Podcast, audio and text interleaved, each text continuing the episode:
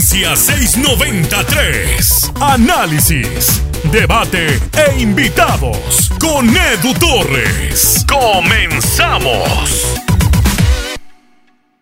El Club de Fútbol Monterrey tiene como expectativa de cada torneo salir campeón. No es un equipo de la parte baja de la tabla cuyo objetivo sea de vez en cuando entrar a la liguilla. Tampoco es un equipo especialista en sacar canteranos para después venderlos y que de eso dependa su economía. Es una institución que intenta ser campeón del fútbol mexicano cada seis meses. Lo lograron a final del 2019 en una historia cuyo partido ante el América parecía el final de una serie, el final de una película, pero curiosamente apenas era el inicio. Y a partir de ahí hemos tenido un turco Mohamed que dice que era como estar de vacaciones en el Caribe y después ir a la presa de la boca. Hemos tenido momentos en donde parece como que las críticas fueran por envidia, en donde se habla más de depender de la suerte que de un trabajo eh, técnico-táctico a lo largo de la semana. Hasta Miguel Ayun ha mencionado en ocasiones que la peor posición en donde, lo pueden poner es de lateral derecho y a partir de ahí lo han puesto otra vez en esa zona varias ocasiones. Hoy vamos a platicar del Club de Fútbol Monterrey, vamos a platicar de los Rayados, de los problemas que han tenido sobre todo en este 2020, sobre todo eh, en un torneo donde, mejor dicho, en un año en donde la primera parte no pudieron ganar un solo partido, son el peor campeón defensor, por más que algunos crean que el torneo no valió o que todos lo olvidamos, todos vimos cómo jugaba ese Monterrey y cómo no podía ganar.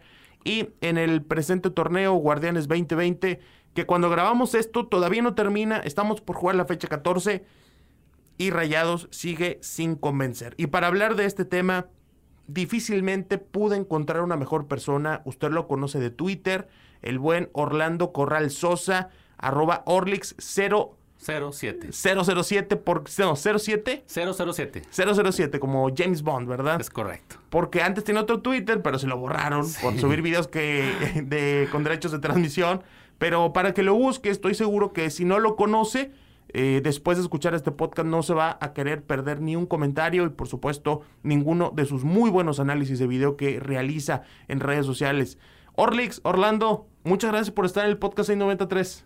No, hombre, gracias a ti, Edu, por la invitación y pues aquí estamos, ¿no? Para hablar de lo que más nos gusta, que es el fútbol. Por supuesto, yo siempre digo que lo que más me gusta es el fútbol y lo segundo que más me gusta es hablar de él. Es correcto. Si no lo puede jugar, si pues ah, vamos a hablar aunque sea un ratito de él, ¿verdad? Sí, no, cómo no. Cuando volteamos a, a ver al Club de Fútbol Monterrey, eh, de pronto es muy común decir, es que no tienen una forma de juego, es que todo es pelotazo dependen de una individualidad, dependen de destellos, dependen de un momento de lucidez, de brillantez. No hay un sistema. Tal vez no sea del todo cierto, o sea, puede que exista algo que se trabaje, que exista algo, una forma. Es muy complicado que un equipo de primera división con un técnico con una, con una carrera longeva no tenga una idea, ¿verdad? Es muy difícil que ocurra, pero yo sí estoy de acuerdo en que a veces el Monterrey son recursos aislados. Es un tiro, un, perdón, un trazo largo que puede ser de Montes, que puede ser de Vegas, eh, explotar el balón parado y se acabó. A veces me da esa impresión, incluso en la hora de Willy González en RGL Deportiva, de 8 a 9 de la mañana, de lunes a viernes, eh, platicábamos con Severo Mesa hace algunas semanas y nos comentaba que en su percepción, que por cierto Severo Mesa lo vamos a tener aquí en el podcast 693, eh, si acepta la invitación cuando, cuando se la hagamos, si, si todo nos sale bien, eh, nos decía, yo cuando veo el Monterrey a veces siento que, que no saben ellos a qué juegan. O sea, que su percepción es que los futbolistas no tienen tan entendido cuál es su papel. A ti también te da esa impresión, Orlando, que, que en ocasiones el futbolista no tiene del todo claro cuál es el plan a seguir.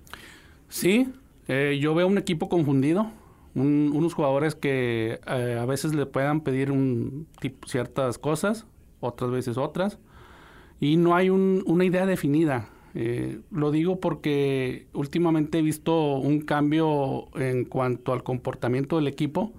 Hablo de comportamiento de una idea, ¿no?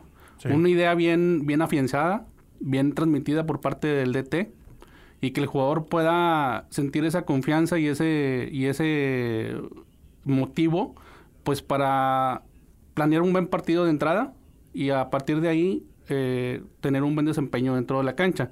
Entonces yo veo un equipo confundido en cuanto a qué vamos a jugar.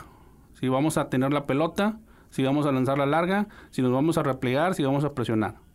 ¿Por qué? Porque hay partidos en donde, perdón, eh, se ve un equipo presionando arriba, otro veces abajo, y no hay una, una mística que tú digas, a ver, este equipo tiene una idea identificable en cuanto a la presión o en cuanto al repliegue. Claro. Cosas así.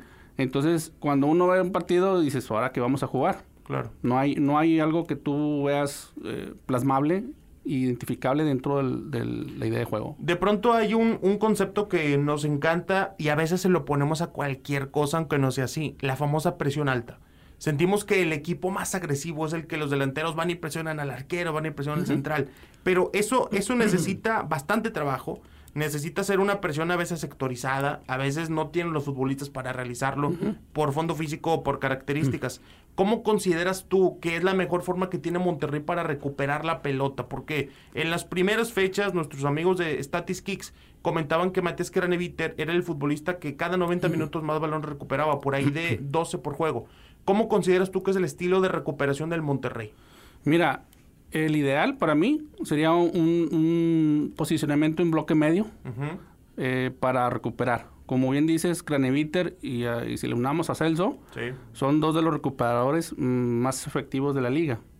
A partir de ahí eh, podemos encontrar una, buena base para poder empezar a, planear una recuperación en esa zona, en la zona medular y a partir de ahí empezar a buscar transiciones, que es lo que mejor hace el equipo. Es lo que mejor, porque cuando este equipo eh, lo plantas en un juego posicional, primero es muy difícil que alguien le dé la amplitud necesaria a eso, porque pues Gallardo eh, tiene el ADN de extremo, como jugaba en Pumas, pero aquí no le dan ese rol. Dorlan Pavón no tiene el ADN de extremo. Y si de pronto tú decides subir a Sebastián Vegas y decides subir a Estefan Medina, quedas muy desprotegido atrás. Este equipo no está hecho para ataques posicionales. No, lo vimos en el clásico. Tigres le cedió la iniciativa al equipo. Eh, yo creo que el plan del partido estuvo mal, mal ejecutado, o bueno, más bien mal diseñado. ¿Crees que Mohamed se equivocó en, la planeación del partido ante Tigres? Sí, yo, yo sabía desde un día antes que el equipo iba a salir a presionar. Cuando lo supe dije, híjole, yo creo que no aprendimos la lección de, de aquella final, ¿no? Este, a Tigres... A ver, pero, a ver, para, tocar ese punto, ¿tú sientes que si este Monterrey va y presiona a Tigres, es algo negativo porque la defensa de Tigres tiene la capacidad de saltar esa presión o, por cuál es tu, consideración? Bueno, por, por varios factores. Digo, uno es el, que mencionas. Tigres ya está, a veces hasta le gusta, ¿no? Que le, que le vayan y le presionen. Tigres aprendió a, salir, a, saber jugar bajo ese escenario. Sí. Eh, ahora tiene un jugador que es dominante en el pase largo. Claro. Que es Salcedo. Y a partir de ahí, el equipo de Ferretti es un equipo muy, eh, muy bien trabajado en ese aspecto, ¿no? Eh, cuando le presionas, ellos saben lo que van a hacer, ¿no? Exacto. Entonces, si tú checas eso y si tú ves partidos anteriores de Tigres, ¿cómo fue que el rival le complicó? Vimos hace poco contra Chivas. Claro. ¿Verdad? cómo el equipo esperó y buscó las espaldas de los defensas y les hizo daño a través de eso. Sí, sí, sí. Y caso contrario, ¿no? El equipo de Santos fue atrevido y fue presionó y pues ya vimos cómo le fue, ¿no? Y cómo Tigres, yo creo que si hay un equipo que presiona muy alto en el torneo es el Santos, ¿no? Sí. San Luis otro que fue a presionar y terminó goleado. Exactamente, entonces eh, a partir de ahí yo veo que el plan del partido, para mi forma de ver, para mi entenderlo, debió haber esperado en un bloque medio. Eh, no sé si te acuerdas de la, aquella final de la CONCACAF, ¿no? Sí, sí, sí. ¿La del 2019? Sí. Sí, claro. ¿Cómo fue eh, la postura del equipo, ¿no? Eh, de Diego Alonso. Yo creo que fue un plan de partido más allá de la actuación de Pizarro, que de lo poco que nos dejó, eh, creo que el, plan del partido fue perfectamente... Porque, porque creo que una, por ejemplo, si la gente que nos está escuchando por ahí de pronto no, no tiene tan claro a qué te refieres con bloque medio, para dar un ejemplo, si Monterrey en esa final del primero de mayo hubiera presionado tan alto, Rodolfo Pizarro no hubiera tenido los espacios. Porque la pelota se hubiera recuperado más arriba de donde él hizo las jugadas. Entonces, si la recuperas un poco más abajo y tu descarga es con Rodolfo, pues tiene mayor, mayor campo y más duelos mano a mano que generar. Acá era, eh, en, el, en el clásico regio de esta temporada que gana Tigres 2 por 0 en cancha de Monterrey, era Funes Mori, Aqueloba, van y presionan alto y si la recuperan son ellos contra el mundo. Y luego también hacían una presión mal, desde mi forma de ver, porque no sé si viste Charlie presionando a un central, o sea, nunca llegaba, nunca llegaba porque pues él, partía de un, escalón más abajo, ¿no? Que los delanteros. Incluso si cae el gol, el primer gol de Tigres, eh, el, yo considero que el que debió haber ido a presionar era Funes Mori, porque para empezar es el que pierde el, balón, en el pase que le quiso dar Estefan a profundidad. Y, y este, Funes Mori se queda nada más ahí a la expectativa y el que va un, escalón abajo a presionar es Charlie. Al momento que hace ese movimiento suelta a, a Leo Fernández y eso provocó que Celso, que, que tenía en la marca a, a este... Julián. A Julián fuera por, por Leo. Claro. Y ahí ya se desentendió de la marca y se hizo una... Porque también tiene que ir Gallardo, que es el que termina habilitando, Chaca queda solo. Exactamente. Yo hice un análisis de ese gol y empezó el equipo a salir en posicional, pero hasta el movimiento de la que hace el arrastre de Dueñas, eh, que Dueñas que lo lleva hacia el centro. Exactamente. Después pica a Estefan por la banda y ahí ponen a dudar a, Dueñas, queda como que en el limbo. A partir de ese momento era lanzar a, Estefan por la banda y se acabó la jugada. O sea, se, hace otro tipo de jugada que no hubiera terminado así, ¿no? Eso considero. Ahora, este. Después la Jun quiere conducir, eh, quiere jugar por el centro y no encuentra receptores producto de una mala, un mal posicionamiento del equipo. Si cheques eh, Maxi y Gallardo a una misma altura. Y no había, no había opciones de pase. Entonces eh, es cuando revira Layun, quiere mandar a Estefan, lo manda, pero ya muy tarde, ya como que un pase intrascendente, ¿no? y luego el movimiento que hace Layun hacia Estefan en vez de ir a profundidad. No, o sea, eh, muy mala de la jugada. Entonces te hablo de esto para más para eh, demostrar un poco lo que... Para ponerlo en contexto, ¿no? Exactamente. Y ahora, mi, mi pregunta respecto a esto para ti, Orlando, es... ¿Esto es un problema individual meramente o crees que es un trabajo, es una falta de trabajo del entrenador? Yo no creo que fuera, que sea una falta de trabajo. Eh, yo siento más bien, mira, tú, dar mi, mi, perspectiva de esto, ¿no? Por favor. Yo creo que a Mohamed le persiguen unos, unos fantasmas. Los fantasmas de, de, la final contra Tigres, porque vimos cómo, se presentó el partido ¿Cómo Tigres le ganó a Rayados? Replegado. Rayados con la posesión, pero pues no, logró a través de ese escenario quitar del todo al, equipo de Ferretti. Se pierde la final y a partir del clausura 2018 yo veo un cambio en el, en el planteamiento del, equipo. Desde el parado táctico, ya ves que en la temporada de la apertura 2017 jugaban el 4-3-3 muy marcado, ¿no? Entra el, clausura 18 y cambian a un 4-2-3-1. Con Alfonso González, que fue su mejor temporada en el equipo. De hecho, fue el goleador con seis tantos de media punta. ¿sí? Esto para intentar un poquito el juego entre líneas, juego posicional. Hablo de juego posicional, algo muy... Por eh, decirlo de alguna manera. Por decirlo de alguna manera, porque en realidad no lo manejan. No, lo, manejan hoy, en día. Pero mi pensar es de que Turco quiso moverle se quedó tan eh, impotente, me imagino yo, de que, o sea, eh, el escenario fue que me dieron la pelota y no supe qué hacer. Entonces, quiero intentar otras cosas a través de la pelota.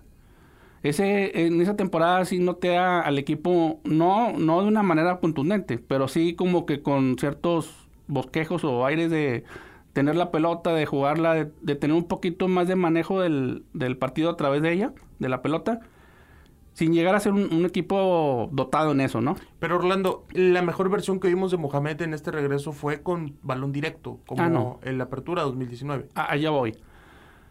Entonces, eh, eh, esa temporada vimos que el show lo califica y se va Mohamed, ¿no? O lo echa, no sé, ahí no sé cómo estuvo. Y luego, ahorita vamos a hablar de otro tema que, me interesa. Eh, traen a Diego Alonso, una otra idea, y, pues ya vimos todo lo que pasó con, con Alonso. Ahora, como comentas tú, regresa Mohamed a sustituir a Alonso, pero yo ya lo veo ya como, como una especie de motivación, ¿no? el último tramo del, del torneo, vamos a ver qué sale. Él hasta se ve como que fresco, como que liberado, no sé, no sé. Si tengas tú esa impresión. totalmente. Eh, él regresó así como que eh, con otros bríos, ¿no? A como lo vemos ahora, a como lo veo yo ahora. Oye, estresado. Ahorita lo veo fastidiado, lo veo, eh, no sé, como que confundido en los partidos. Se le ve la mirada así como preocupante. Sí, claro. Bueno, llega con ese, con ese nuevo brío y, y, yo creo que eso le da la chispa al equipo y no tanto ya no táctico, sino más anímico. Anímico, ordena un poco el equipo en, el sector defensivo, eso sí, sí lo pude detectar, porque sí tiene una fiesta con Diego Alonso.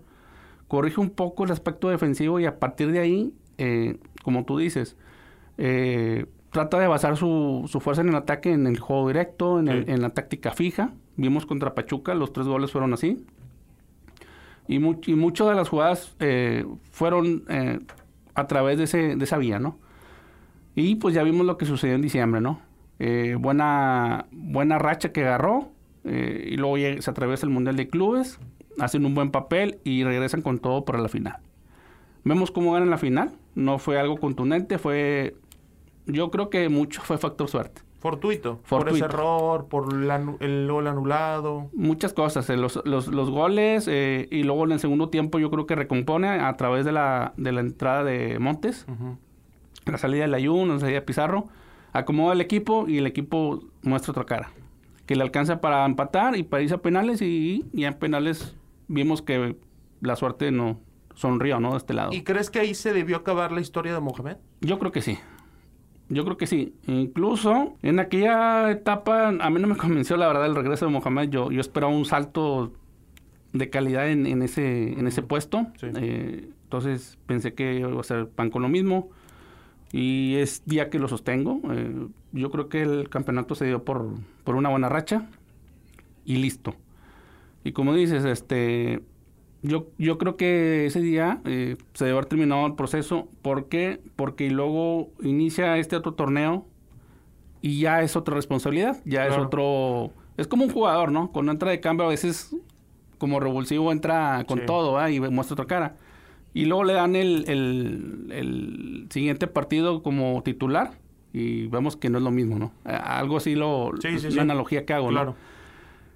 Y empieza el torneo este que pasó, que se canceló y vimos cómo le fue el equipo. Sin, ahí sí considero que hubo muchos partidos que el Monterrey debió haber ganado porque fue mejor que el rival. Pero empecé a notar también cambios en, en, en, el equipo, ¿no? En la salida del balón, en el posicionamiento del equipo, cositas así que también pudiera haber influido en que en ciertos partidos no se lograra también la victoria. ¿Por qué? Porque empezó la confusión del jugador, el que estamos jugando, cositas así. Aquí en, en RGL Deportiva nos tocó transmitir el partido ante Santos Laguna de pretemporada. Ok. Y ahí se notó que querían salir desde el fondo con Hugo González. Ese fue el, el donde decíamos, de verdad, van a intentar salir desde abajo. Exactamente. Después contra Toluca vimos algo similar, primer partido de temporada regular. Ante Santos Laguna los errores de Nico Sánchez eh, vienen por ahí, el, primer error sobre todo viene por ahí, por intentar salir desde abajo. Es un equipo que no está hecho, eh, Orlando, para la salida limpia desde el fondo, ¿no? Ese es un punto importante, porque eh, lo que te mencionaba anteriormente, yo siento que la confusión viene desde desde más arriba. Yo creo que la directiva no, no se ha, eh, ¿cómo te diré? ¿Convencido? ¿No tiene tan claro qué quiere? ¿Qué quiere ¿A qué quiere jugar? Ok. Lo digo porque a partir, si hablamos a partir de Mohamed, porque si no vamos más para atrás nos, nos, va a dar todo el día. Pero si hablamos a partir de Mohamed, ok. ¿Cómo llega Mohamed? Yo creo que... Un bomberazo. Exacto. Fue una decisión popular, por así decirlo. Entonces, eh, bueno, se la juegan con él. Y luego yo creo que Mohamed hace un buen papel en, en cuanto a la reconstrucción del equipo, ¿no? Empieza a traer jugadores de su corte, Luis Mori, Gargano, cosas así. Y el equipo empieza a, repuntar. Empieza a, llegar a la final de 2016, la del 2017 y todo lo que ya sabemos, ¿no? Y luego llega el punto donde Mohamed se va. Y yo esperaba bueno, si yo ya tengo un equipo confeccionado, diseñado para un tipo de idea, pues yo pienso que lo más inteligente o lógico sería traerme un técnico con ese perfil, ¿no? Tanto que Mohamed después dice, yo fui el que habló con Barovero, yo fui el que habló con Gallardo, yo hablé con Pizarro, o sea, era un equipo hecho para un estilo. Exactamente. Entonces, traen a Diego Alonso y vemos que Diego Alonso no, no es del estilo de Mohamed. No, para nada. El equipo empezó también a tratar de salir jugando desde abajo, empezar a salir por izquierda para terminar por derecha la jugada, cosas Yo, así. yo me acuerdo de, erro- de errores Orlix. eh, me parece que es León y Leones Negros, en donde César Montes falla pases en la salida y mira al cielo como, como cansado de él mismo, o sea, como que no puedo hacerlo. Y eso, pues, es un, es un, un sentimiento generalizado en aquel momento. Como que lo tengo que hacer, ¿no? Así. Mira, de de- hecho, si hablamos de estadística con Montes, él inició su carrera con alrededor de cuatro pases largos por partido. Sí, Hoy en día, eh, con Alonso, no alcanzaba ni el 2. El 2 lo rayaba.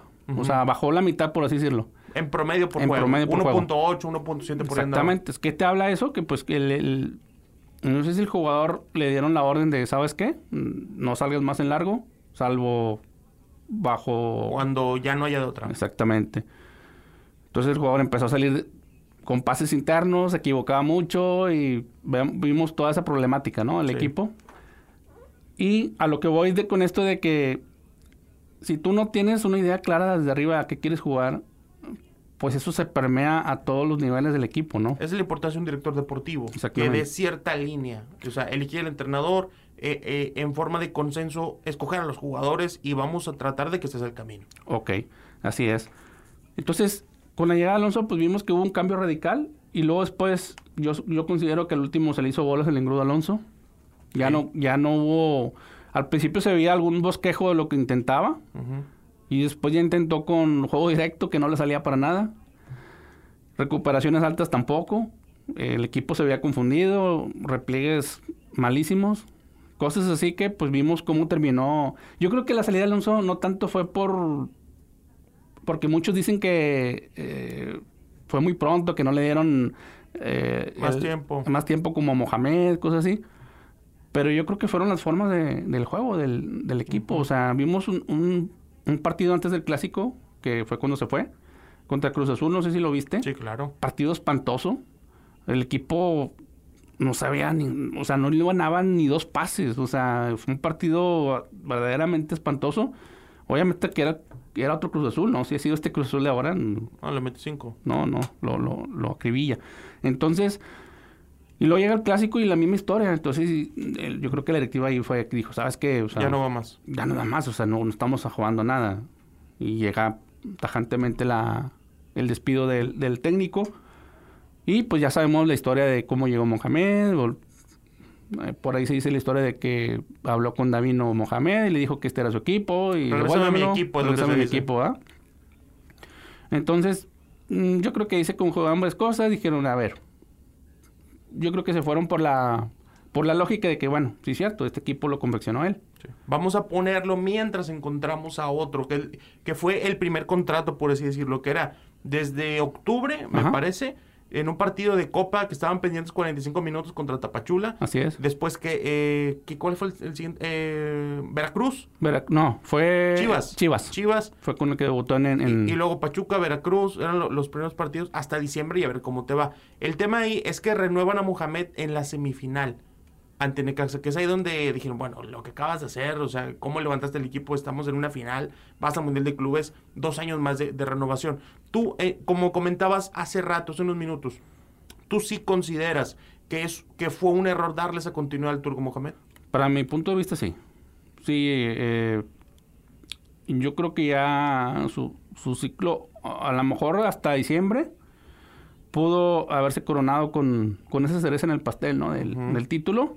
Logró su cometido. Yo creo que incluso hasta mis pensamientos locos dicen que fue algo celestial. Sí, es que así parecía, ¿no? Así se sentía. Oye, hubo, hubo muchos mensajes, no sé si te acuerdas después de la final, este, que el número 11, Ajá. no sé, que el minuto 11 Ah, y luego sí, que sí, el, sí. el Banguioni que tenía el número Banchioni, 11. claro. Sí, sí, sí. Cositas así, dices, ah, caray, o sea, parece de película, ¿no? O sea, claro. Así parecía, ¿no? Y, y el penal, y Mohamed llorando en la banca, o sea. Sí, sí, sí, si muy- lo hacen, muy si lo emotivo, hacen, ¿no? Exactamente. Entonces, pues muchas veces esos escenarios dices tú, ah, con ganas, ¿verdad? Este, quiero continuar con esto. Sí, y sí, yo sí, creo que le apostó a la directiva. Pero Pero. en lo hijo, futbolístico, Mira, a lo que voy es de que si nos regresamos a, a lo que te comentaba hace un ratito de por qué el turco comenzó a cambiar un poquito su juego directo, El, el equipo sigue con su juego directo, pero yo no lo considero que sea la bandera o, o el sello distintivo del equipo. ¿Por qué? Porque sí considero que el equipo volvió a que, como el partido que me dices de la pretemporada contra Santos, eh, que intenta salir jugando desde abajo.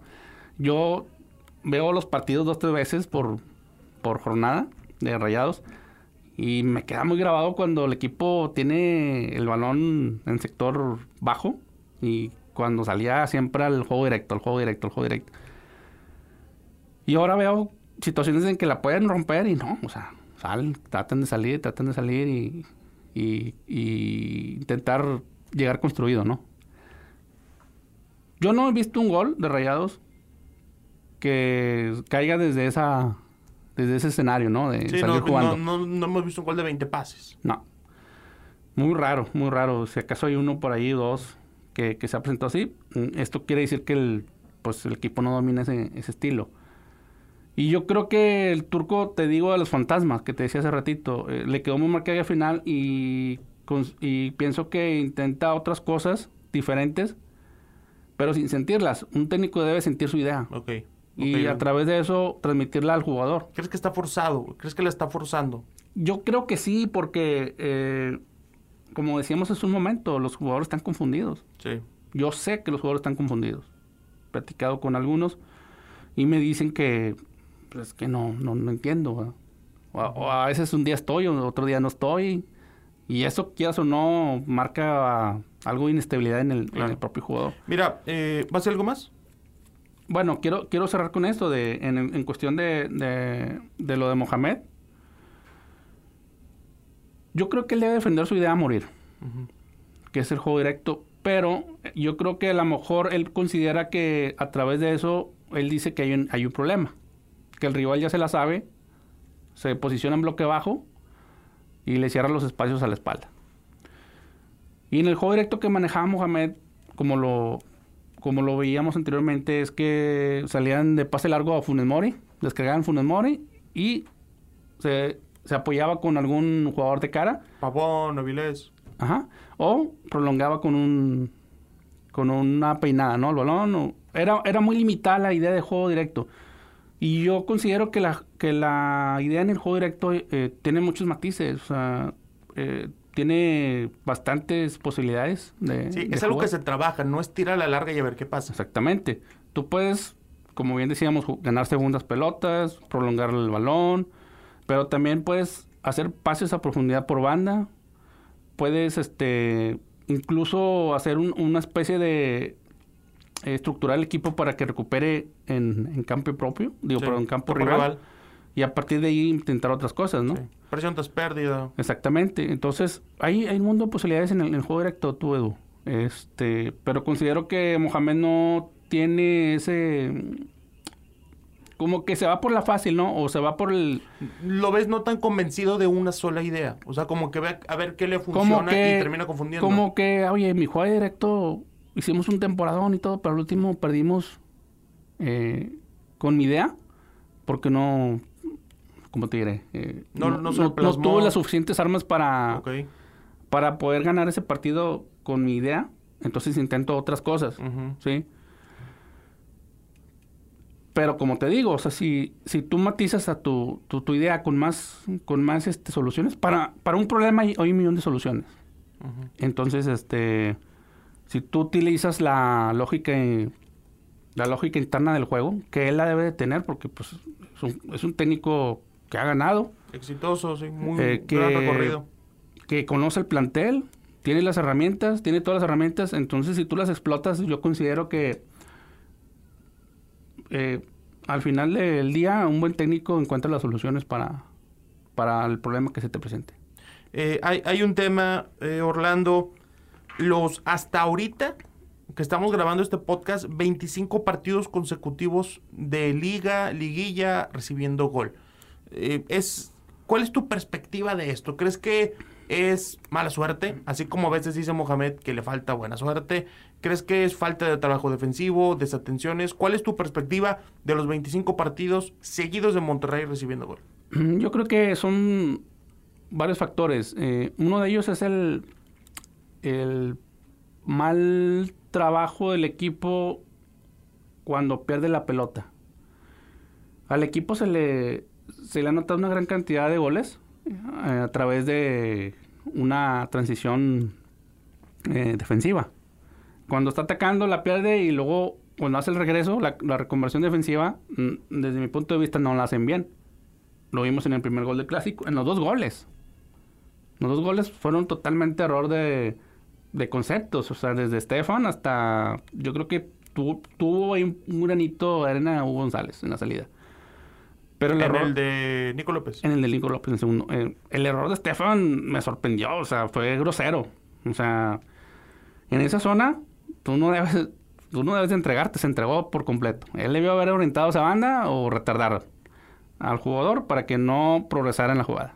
Entonces se entregó, Barca salió fácil del, del regalito. Y luego en el repliegue de Craneviter y de... Bueno, de Alfonso González no me sorprende, ¿verdad? Porque no es un jugador con un oficio defensivo.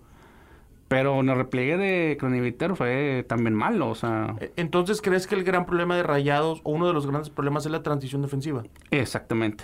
Es, es el, yo considero que es el punto débil. Incluso no sé si oíste ayer a, a Miguel Ayun, comentó algo de eso. Este y también sí, y también se ha, se ha presentado errores individuales. Bien sabemos lo de Nico ha colaborado en una buena cantidad de goles. Y que pues eso ha ayudado a que el equipo no, no cuelgue el cero. Claro.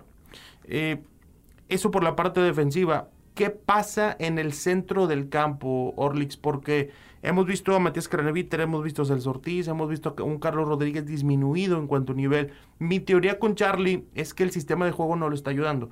Porque cuando va a selección a, un, a una idea de juego, un plan de juego mucho más activo y no reactivo como es el Monterrey, se nota de buena manera. Se nota que en contacto con la pelota sigue siendo un futbolista superlativo y acá en Rayados ve pasar muchas veces la pelota por arriba y prácticamente no tiene contacto. ¿Coincides con esa idea? Sí, definitivamente. Eh, muchos, he oído muchos decir que el nivel bajo de Charlie, cosas así, yo no lo considero un bajo nivel.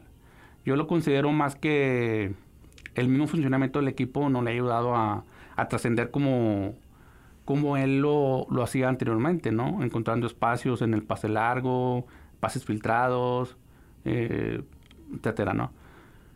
Hoy yo creo que el mal momento del equipo en el ataque, bueno, en general, ¿no? Pero en el ataque, en este, en este aspecto, eh, considero que pues también repercute en, su accionar, ¿no? Eh, debido a la debilidad en, el ataque, pues se refleja en el, rendimiento mismo del, jugador y hace ver que el, jugador esté bajo de nivel, ¿no? Pero yo considero que no es así. O sea, ¿crees que así como hay sistemas de juego que mejoran futbolistas, el sistema de Mohamed en Rayados está empeorando algunos jugadores?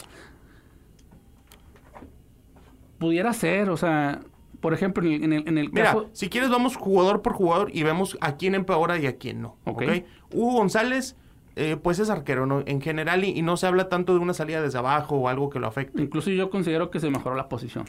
Sí, se mejoró. Sí, yo, yo, yo considero lo mismo y aparte, viéndolo de alguna forma por el tema de extranjeros también, que va, está reduciendo eh, cada año, eh, creo que también se mejora. ¿Estefan Medina crees que lo empeora o lo mejora? No, yo creo que Estefan Medina se, se mantiene. Incluso eso pues lo ha llevado a la selección. Pero no has notado que a partir de su negativa de parte de Rayados de no venderlo el Valladolid, ¿no crees que bajó de juego? No, a, mí me da esa impresión. ¿eh? Creo que este torneo no ha sido, ha sido de los peorcitos desde que Estefan Medina regresó de Pachuca. Pero Edu, yo, yo lo considero un caso similar al de Charlie. O sea, ok, entonces sí crees que le afecta el sistema. Sí, o sea, mira, en cuestión defensiva, pues, yo no he visto que Estefan falle, salvo el caso del clásico, ¿verdad? pero pues bueno, son errores que pues todo el mundo tenemos, todo el mundo tiene. Pero a la ofensiva, yo considero que Estefan nos es que nos dice, no, es que mira, chécate cómo falla centros, cómo falla pases. pues sí, pero todo es producto del, del mal momento, del mal desempeño del equipo en, esa parte del campo, ¿no? Es más, ¿crees que, que, que, a partir de este podcast, Orlando, puedas hacer una edición de Estefan Medina en sus jugadas defensivas? Defensivas. Defensivas. Defensivas. Para comprobarle a la gente si realmente anda mal o no. Porque yo soy de los que piensan que está teniendo un mal torneo. Defensivamente incluso. Mm, ¿Lo podrías hacer? ¿Lo subes a tu Twitter? Claro. ¿Cuál es tu Twitter? Es Arroba Orlix007. Ok, para que lo sigan, ahí va a subir la edición de Stefan Medina en donde, eh, a ver si me desmientes de que realmente está haciendo Claro. bien las cosas porque yo lo veo mal.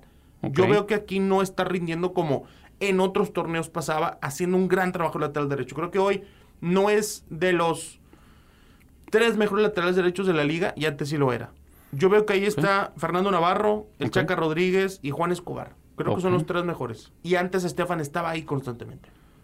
Ok, hacemos el- la edición y trato de eh, sacar las jugadas totales, no, no nada más las buenas, ¿verdad? Claro. Que, pues así que chiste. Claro.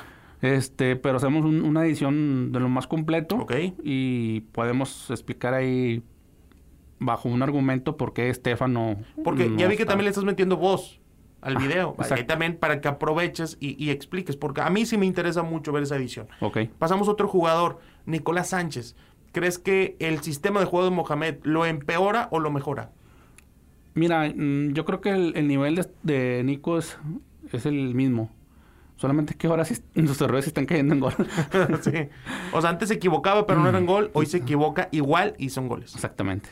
Entonces, este, y, lo, y si le aunas a que no estaba metiendo goles últimamente, pues ah, se ve más eh, marcado, ¿no? Todavía.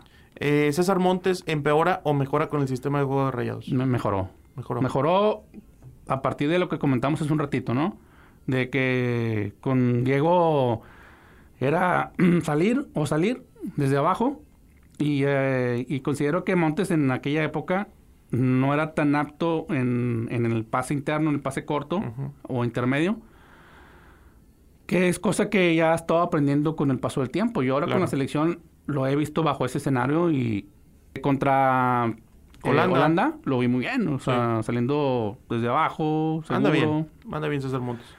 Y pues a partir de ello el sistema del turco le, le sienta mejor, ¿no? Eh, Sebastián Vegas yo creo que está por encima del sistema, ¿no? O sea, es el mejor futbolista de Monterrey esta temporada. No sé si coincidas. Yo creo que llevaríamos más goles en contra si no hubiera No estado estuviera él. él, sí, Le- claro. Le ha salvado la espalda a Nico. Uf, Una edición también de eso. órale. Bueno, ya estoy aquí comprometiendo con, No. mucha chamba, pero es que yo creo que son cosas en, do- en donde podemos interactuar bien con el podcast. O sea, lo que estamos mencionando acá y que después lo vayan a ver de, de- de forma audiovisual, con tu explicación y con el video para que, para que quede la idea bien clara. Bueno, Pasamos al centro del campo. Celso Ortiz y Matías Craneviter. O sea, no suelen jugar tanto seguido, pero son los dos que ocupan la, la función de cinco. ¿Crees que a Celso lo mejora o lo empeora? ¿Y crees que a Craneviter lo mejora o lo empeora? mira, con Celso yo creo que ha mantenido su nivel desde que estuvo con Turco luego con Diego Alonso. Yo creo que con Diego Alonso llegó a, a un tope de nivel bastante bueno. Sí. Y luego con Turco regresa y se mantiene. O sea, no es un jugador que digas tú ha bajado de nivel, ha tenido errores groseros, No, no, no. nada de eso. Es un jugador que es el equilibrio del equipo desde mi punto de vista. Es el jugador que le da la pauta en, en cuanto al, al, al sector defensivo. Cubre Sí. mucho las, las espaldas de, de los defensores cuando, cuando van al ataque. En la salida también contribuye. En el aspecto ofensivo contribuye en la salida. Eh, y es un jugador que su mayor virtud es la recuperación a través de la ubicación que él tiene. Craneviter. Bueno, ahí estará difícil porque pues llegó junto con Turco, ¿no? Como quien dice. O sea, venía en el paquete. venía en el paquete. eh, yo, yo no he visto un Craneviter tan mal, pero tampoco he visto un jugador que me que me haga recordar a aquel Craneviter del River Plate. O el de Sevilla con San Poli, que también El de anduvo muy Sevilla, bien. que estuvo muy bien al inicio. Yo creo que Craneviter nos puede dar más. Nos puede dar más para considerarlo un, un mediocentro, un contención top del torneo. Eh, Charlie Rodríguez, que ya hemos platicado un poquito de él, pero que ¿crees que él empeora el sistema a Charlie? Yo creo, lo, yo creo que lo peor- empeora el, el- el momento del equipo. Ok. No tanto el sistema o, o la idea. Bueno, si volvemos a la idea, es que disminuye un poco el desempeño de todos a través de lo que te comento, ¿no? Sí, De sí, la sí. confusión de que quiero jugar, o sea... Sí. Maxi Mesa. Ay, jole, ese tema... Es un tema extraño, ¿no? Porque de pronto hay mucha emoción porque marca un gol, porque un balón en el poste, pero en general Maxi sigue sin cumplir una expectativa. Mira, a Maxi lo, lo ponen mucho pegado a banda. Sí. Y yo creo que la fuerza del jugador es en intermedias, interior. Sí. Tú chécate cómo ha sido las jugadas de peligro de, de Maxi. Chécate cómo han sido sus goles. ¿En qué, en qué zona del campo? No, zona de media punta, zona de interior. Zona de interior, en los carriles intermedios. Sí. El carril intermedio, por dar un ejemplo, es el espacio que queda entre el central y el lateral. Por, dar un ejemplo, ¿no? Para que se guíen. Chécate las jugadas de, de Maxi y si me dices de qué lado, partiendo de izquierda hacia el centro. O sea, del carril intermedio izquierdo hacia el centro. Esa es la zona ideal de Maxi. Yo le he visto sacar buenos disparos desde ahí, meter goles desde ahí. También desde el otro carril, pero como que el mismo perfil que él tiene le ayuda a tener un, un ángulo mejor de disparo. Entonces, ¿crees que para que Maxi funcione, Rayados debería utilizar un sistema 4-3-3? Exactamente. O sea, tener un 5, un interior derecho que sea el, del- el, el apoyo al 5, que puede ser Charlie, eh, Gallardo, por decir un nombre, extremo izquierdo, y Maxi Mesa interior izquierdo. ¿Crees que es por ahí para que funcione? desde mi punto de vista, sí. ¿Cuándo lo hemos visto en esa posición? No, nunca. Es o que lo es- ponen pegado a banda derecha o a banda izquierda, o por ahí de media punta. Muy poco de media punta, que fue en el último torneo de Alonso. No sé si te acuerdas en el partido contra América de la primera jornada. Sí. Pues dio un partidazo Maxi. Sí. A pesar de la derrota del equipo, a mí me encantó ese partido de Maxi jugando media punta. Y luego después del siguiente partido lo movió de- a la banda y... o sea, Entonces, ¿crees que Maxi no es malo? Está mal posicionado. Lo de- posicionan mal. Desde mi punto de vista, sí. No, no es mal jugador. Jesús Gallardo, ¿crees que el sistema lo empeora o lo mejora? Para mí lo, lo potenció. O sea, ¿Por qué? Porque verdad? para mí, mi punto de vista. Bueno, y luego vemos las rachas del jugador que yo creo que en actitud es donde... Sí. Decía un día Willy González que si duerme bien tres días seguidos da un partidazo el sábado. Exactamente.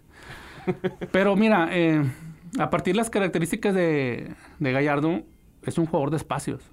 Es un jugador que si tú le das el mandato o la instrucción de salir desde zonas bajas, no sé si te acuerdas del partido contra Toluca de la fecha 1. Sí, claro. ¿Cómo, explotó, partido. ¿Cómo explotó Sí, esa banda sí. Rayados? Sí, sí, sí. Partidazo. Totalmente, claro. Partidazo. que decíamos, ¿en dónde va a jugar Vegas? Exacto.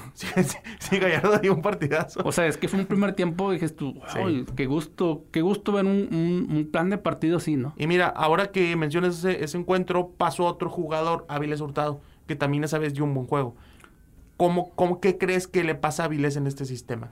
Exactamente, mira, yo creo que cuando Rayados intenta llegar eh, desde abajo, construido, posicional, vamos a ponerle posicional, sí, se oye muy bonito. Sí. Hop posicional.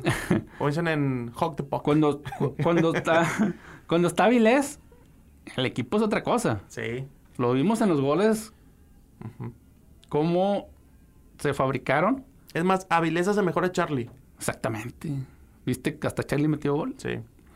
O sea, pero desafortunadamente el jugador, no sé si sea mental, no sé si sea... Él ya estuvo en terapia también después de lo del penal. Pero Avilés es un jugadorazo. Sí, es un gran jugador. Es un jugadorazo que potencia al equipo y potencia a ese intento de estilo de juego que quiere implementar el turco. Dorlan Pavón, ¿crees que mejora o empeora con el sistema? Híjole, el caso de Dorlan es un caso bastante Peculiar. peculiar. Punto y ¿Estuvo aparte. lesionado? ¿Tú sabes algo? O... Yo sí considero que sí estuvo lesionado. Ok. ¿Por Porque se hablaba que estaba fingiendo la lesión. No, no creo. No creo porque más allá de que el jugador se molesta cuando no, Cuando no cuando no juega. inicia, porque sí se molesta en los Es entrenamientos. natural. Sale y rechina su carro y... ¿Ah, sí? Sí, hace un berrinche. Una vez me tocó estando ahí, este, que contra la América precisamente hace como cuatro torneos, no sé. Él y Celso fueron los sacrificados. No sé si te acuerdas de aquel partido que jugaron Yona y... Ah, tú. sí, sí, claro, en el, con Diego Alonso, sí, sí, sí, claro. Bueno, ese, ese- en esa semana yo fui a un entreno y me tocó ver la actitud de, de Dorlan. Una actitud de niño chiflado, así Ah, de- Porque no lo pusieron de titular. No, pues iba, iba enojado. iba- Le dijeron que no vas. ya sabía, porque era jueves. Ah, ok. El partido fue un sábado. Entonces ya ese... Ya ese Viajaban viernes y- Ese interescuadras era el que iba Ajá, a iniciar. Este, y, y me dio bastante risa, ¿no? Porque eh, yo vi como que a un niño ahí rebelde, chiflado, y Sí. cuando no le quieren comprar el juguete. Claro, va. Entonces, este, eh, el caso de Orla es un, caso muy peculiar. A ver, con Dorlan te voy a- te voy a hacer otra pregunta aparte. A partir de... Bueno, ¿tú sacabas a Dorlan del Monterrey? ¿Perdón? ¿Sacabas a Dorlan de rayados de la institución? ¿Lo vendías? Híjole, es que si, si hablamos cuantitativamente, Edu, No, no, no, pero no, mi- mira, fíjate. No mires solo el pasado, o sea, para No, el no, no. futuro. Ah, Porque yo sé que es el que tiene grandes estadísticas y el máximo asistidor, pero para el futuro, ¿lo mantienes en este Monterrey? O ¿sabes qué, Dorlan? Ya fuiste campeón, tienes un chorro de asistencias, muchas gracias. yo creo que su ciclo ya cumplió. Ok. Ya, ya. También el jugador a veces se ve como que ciclado, como que. O sea, no le pasa nada a Rayados si se va a Pavón. Yo creo que no. No. Eh, para ir terminando con este eh, eh, pequeño repaso a, los futbolistas de Rayados, Funes Mori mejora o empeora con el sistema. Tiene seis goles en todo el 2020 hasta el día de hoy. Si lo medimos en goles, pues empeora. Pero también el jugador ha sido de las temporadas donde ha tenido más asistencias. Como el pase a Ponchito contra Querétaro. Lleva tres asistencias. Es el máximo asistidor del equipo. Sí.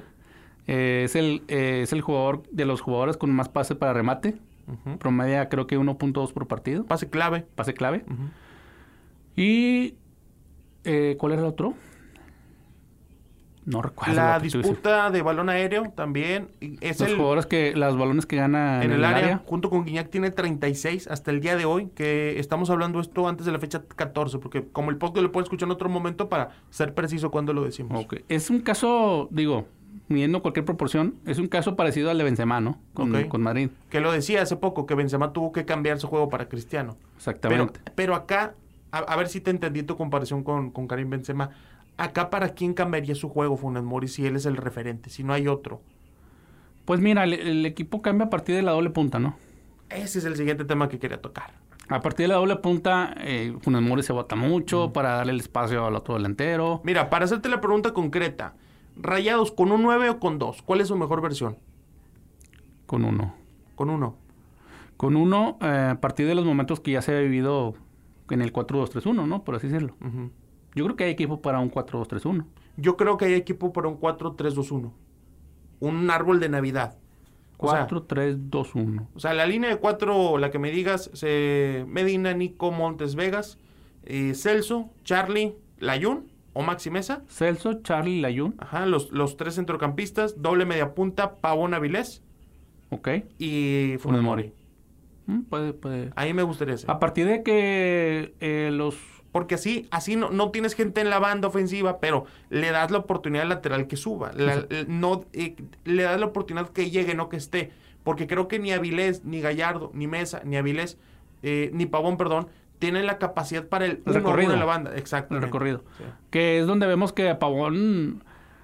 Sí, a veces lo, lo veo bajando hasta defensa y se barra y todo eso, pero lo veo Pero como no. que bien forzado, o sea... Exactamente. O sea, tiene la intención, pero Sí. no tiene la capacidad. Exactamente, y Avilés peor, ¿no? O sea, Claro. entonces sí puede funcionar como tú dices. eh, 4-3-2-1. con los laterales eh, Ah, en- eh, con, eh, sí, ascensos profundos. profundos y eh, los, los, los medios que estén por- Interiorizados. interiorizados le cubran las espaldas. Exactamente. A mí me gustaría mucho ver ese Monterrey que en algún momento le llegamos a ver con, con Mohamed cuando subía mucho Medina y por izquierda creo que era Bangioni, que subían bastante Ok. y estaban ahí los dos mediapuntas porque Avilesi y Pavón no son extremos. No son extremos. Son más media punta y si tienes a los dos y aparte bien cubiertos por tres centrocampistas, es una versión que a mí me gustaría ver de Rayados. Eh, Orlando, estamos ya a punto de terminar, pero me gustaría saber si tienes un tema aparte que quisieras hablar de este Monterrey. No, no quisiera que nos fuéramos sin que, sin que expreses todo lo que quieres hablar de este Rayados. Ok, eh, bueno, a mí me gustaría eh, no agregar, porque ya lo comenté hace unos momentos, pero sí reafirmarlo, mi comentario de que en la medida en que Rayados y su directiva definan muy bien a qué es lo que quiero jugar, mi modelo, mi modelo de juego, a partir de ahí y permearlo en todos los niveles del equipo, eh, yo creo que el equipo va a dejar de ser ese equipo con tantos picos de tanto de rendimiento como de, de idea de juego, ¿no? A partir de que el equipo se convenza de una idea de juego y la y se case con ella, le dé suficientes matices para para enfrentar un, el problema que te presenta el rival, yo voy a tener un millón de soluciones. A partir de ese de ese convencimiento, de ese de esa estructura fuerte que pueda tener el equipo eh, y que el mismo directivo se la transmita al cuerpo técnico y del cuerpo técnico a los jugadores, el equipo va a dejar de ser un equipo gitano, un equipo que a veces te da un partidazo y luego el día siguiente te hace ver un equipo de, ascenso. A partir de ello, el equipo vamos a, a empezar a ver, porque ah, en cuestión de inversión, yo creo que el equipo no, no, ha, no ha decepcionado en el aspecto de pues que se ha traído lo mejor, por ejemplo, de México, con un Pizarro, con un Gallardo. Se trae a Maxi, que fue un seleccionado argentino de hace apenas el Mundial pasado. Repatria a, para mi gusto, uno de los mejores porteros de México. Eh, se trae a un central lateral que es un seleccionado chileno. O sea, en cuestión de mercado yo no les pongo el pero. Pero en cuestión de planeación, todo parte desde que, quiero jugar.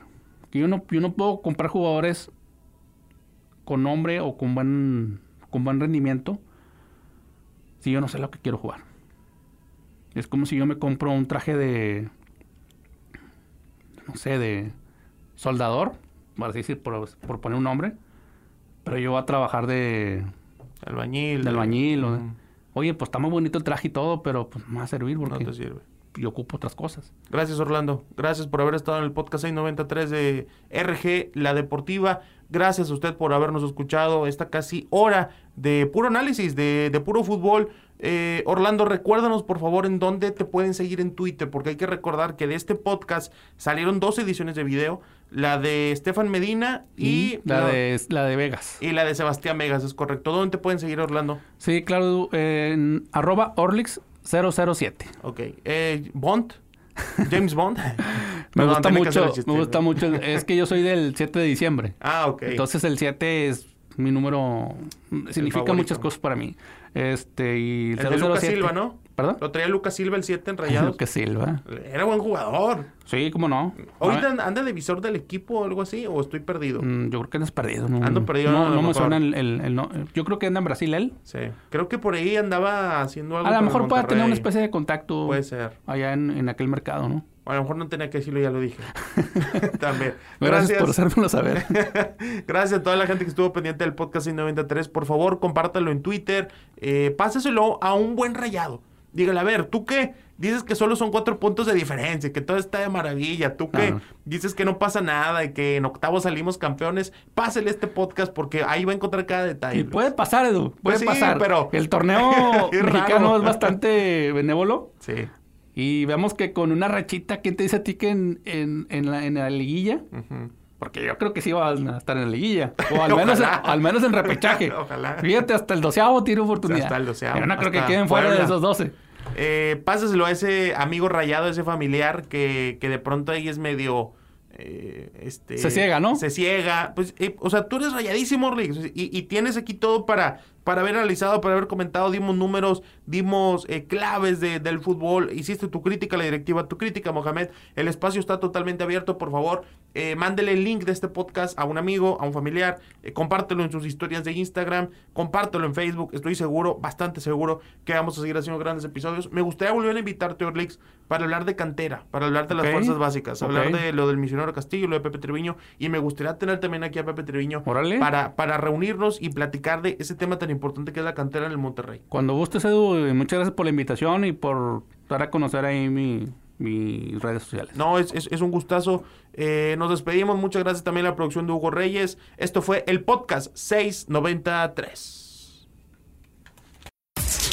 Esto fue 693. No te pierdas nuestra próxima edición. Comparte en tus redes sociales.